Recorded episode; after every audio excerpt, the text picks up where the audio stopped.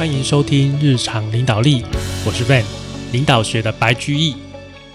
Hello，各位最近过得怎么样啊？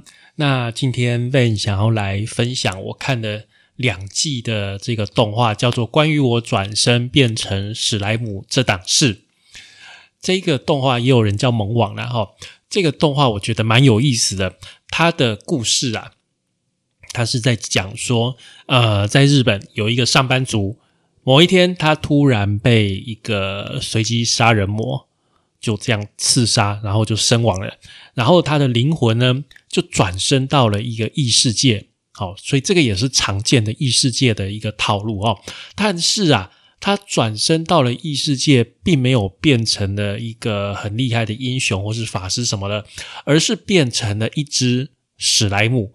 哦，假如各位不知道史莱姆的话，哈，史莱姆它是出自于日本 RPG 游戏那个《勇者斗恶龙》里面最弱小的，它像是一只水滴状的一只啊魔兽，哦，它是最弱小的魔兽，那变成了一只这样软软的像水滴状的一个魔兽，但是啊，它在转身的这个过程中，它获得了两个超强的技能。第一个技能叫做大贤者，就是你在这个世界，它可以呼唤一个大贤者，好像这个个人随身助理一样。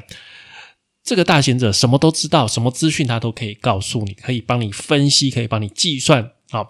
所以我觉得有点像超强 PDA 这种概念。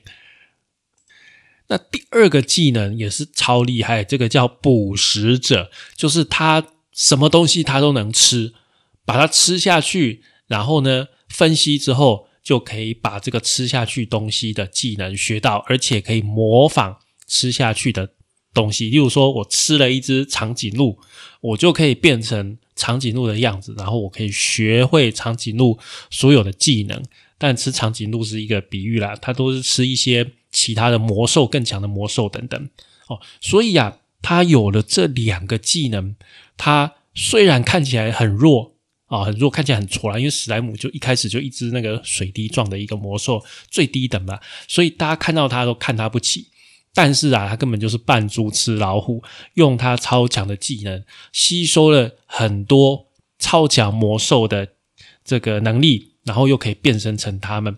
然后就是因为它太强了哦，然后这个。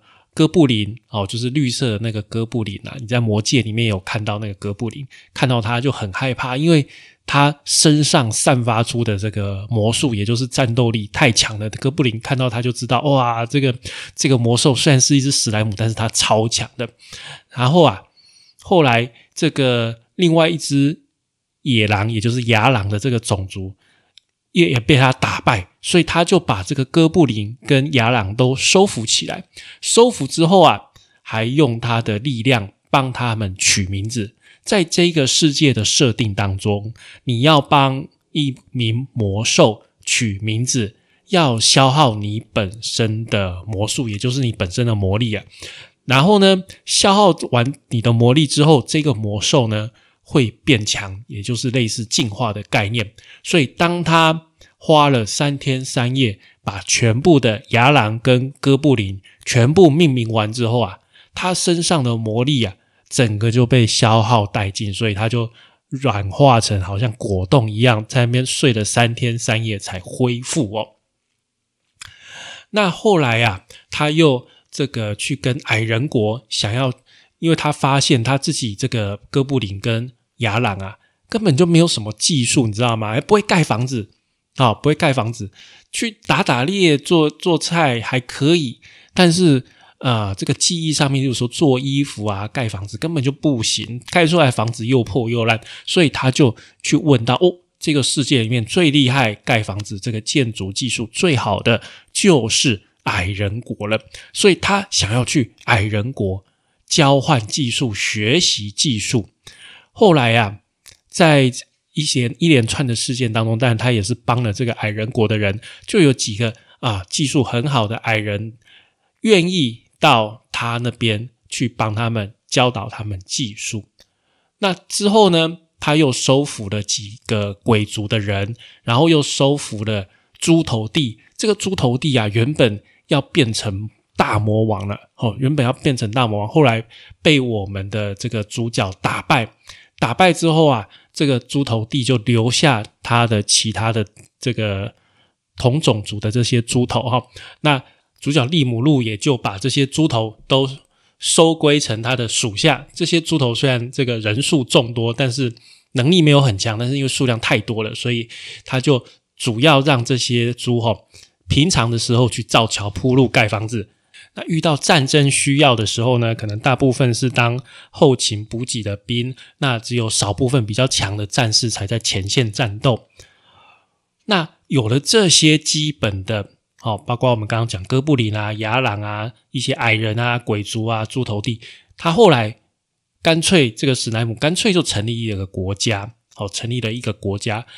那因为这个国家变成了一方势力了嘛，那当然会牵扯到。跟其他国家的一些策略啊，会有一些利益上的冲突啊。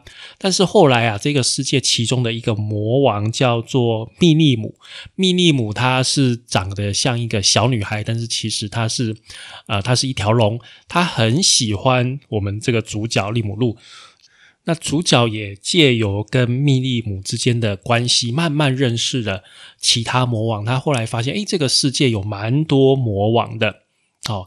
当时是有十位魔王，后来啊，有一次，这个我们主角的国家被人类的军队偷袭，然后啊，被杀死了很多他的部下哈，然后啊，他因为这个失去部下太伤心了，后来他听到一个传说，就是啊，变成魔王的时候有。大概三趴多的机会，三点一四趴，因为他说跟这个拍刚好一样，三点一四趴的机会可以复活他的部署。他听到这个消息，他就很振奋，然后他就很努力的去成为魔王，最终真的复活了他的部署，而且他也成为了魔王，跟其他的魔王平起平坐。以上就是我简单看过两季四十八集的动画。大概的一个描述。那为什么我要讲这个故事呢？因为我觉得这一个主角利姆路，他本身的领导力是很有趣的，而且这部动画很受年轻人欢迎。我觉得一部分的原因就是这个利姆路他的所作所为是年轻人所向往的领导力，所以我觉得你可以从这部动画去看到。哦，他当然有可能是比较偏向日本人现在呃所喜欢的领导人的模样，但是我觉得就是这个新的世代哦，九零后或者是两千年之后出生的年轻人所仰望的、所希望的领导的方式，我觉得是一个很好的一个参考。那利姆路就是主角的领导力。它体现在什么地方呢？我觉得有以下几点，好给各位参考。首先，还是最基本的专业能力，也就是在这个故事当中，你要够强，好，你要够强。那在异世界里面，你当然就是你的战斗能力要够强，要有一定的强度。你不一定是整个里面最强最强的，但是你要有足够的强度。哦，你本身太弱的话，也是没有办法。我觉得就是包括你的专业的能力，或是你的背景的知识等等，去支撑到你可以在你的产业、你的这个世界里面很好的去表达，让别人知道你是有料的。这一点依然非常重要。但是这个它还是一个基础，它不能完全代表你的领导力。好，你今天学识很渊博，别人问你什么都知道，但是你的个性软弱，做事不负责，遇到事情就跑掉，那你还是不会有领导力啊。所以它是领导力的一个基础，但不会是全部哦。这是第一个专业的能力。第二个啊，我觉得这个好的地方就是它能够去组建团队，而且塑造文化。你在这一部动画，你可以看到我们的主角一步一步的收服了很多不一样种族、不一样国家的人啊，或者说魔物进来到他的团队，大家一起互助合作，所以是很多元化的在吸收团队。那可能也是这样子多元化，这样的一个胸襟开阔的一个概念。这个国家的文化就跟其他啊其他国是不一样的，它很强调的就是兼容并蓄，它很强调说，诶，我们就是要去追求更好的生活方式。所以，我觉得这个是主角在带领这个国家里面，让我们感受到的，好，那是一种比较自由的风气。第三个。就是策略规划跟定定目标。哎，虽然这个主角在死之前是只是一个普通的上班族而已，但是他常常会想到，哎，以前我在当上班族的时候，我的主管他们会定一些什么目标，他们会怎么样去思考。所以在到了异世界之后啊。一开始他遇到一些情况，他还是有一些慌张。但是你看到他一次又一次的不断的成长，你会发现他的脑筋他在思考这个部分越来越纯熟哦，越来越纯熟。你可以发现到，在策略规划、在定定目标这个部分，它能够带给他的部署很清楚的一个目标。他能够依照他的这个目标去定定出，哎，接下来我们要做哪些事，哪些事，哪些事，然后呢，分配到给擅长做这件事的部署。所以我觉得他在策略规划，他在达成目标这个部分也是很好的。然后再来就是他个人的几个作风。首先呢，我觉得他的作风是很替人着想，他会给人留面子。哦，他会给人留面子，这个这个部分出现在蛮多片段当中，你可以感受到他会去特别去注意到这些人的心情，去顾虑到人的心情，然后去帮你设想，帮你保留面子，好，不要再当众让你出糗。他可能是私底下跟你讲说，哎，其实我知道这件事情，但是他在当着大家面的时候，他故意不点破，好。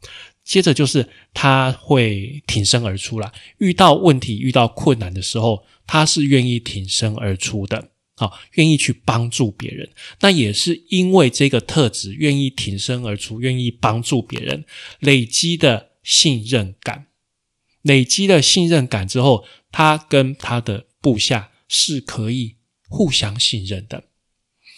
那基于这个信任，所以啊。他在遇到事情的时候，他非常维护他的部下，所以你看到剧情啊，这两季动画到最后，我们看到他为了他死去的部下，他宁愿去当魔王，变成魔王，想要去复活这些啊死去的部属。